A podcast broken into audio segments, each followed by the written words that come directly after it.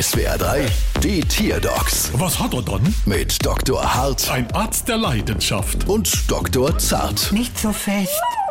So, was haben wir dann? Es ist ein Regenwurm. Und was hat er dann? Ich glaube, er kifft. Ah ja, darf man doch jetzt dann. Ach, 25 Gramm am Tag. Kann ein bisschen mehr sein. Aber so ein kleiner Wurm. Warte mal. Her, du Joint Venture. Mach mal laut.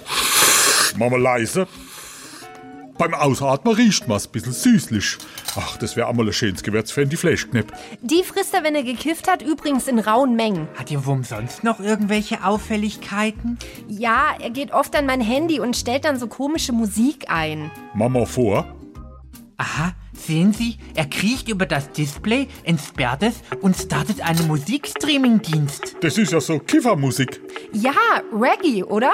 Aber ja, das hier ist kein gewöhnlicher Regenwurm. Sie haben einen Reggae-Wurm. Ein Reggae-Wurm. Ich hanf's geahnt.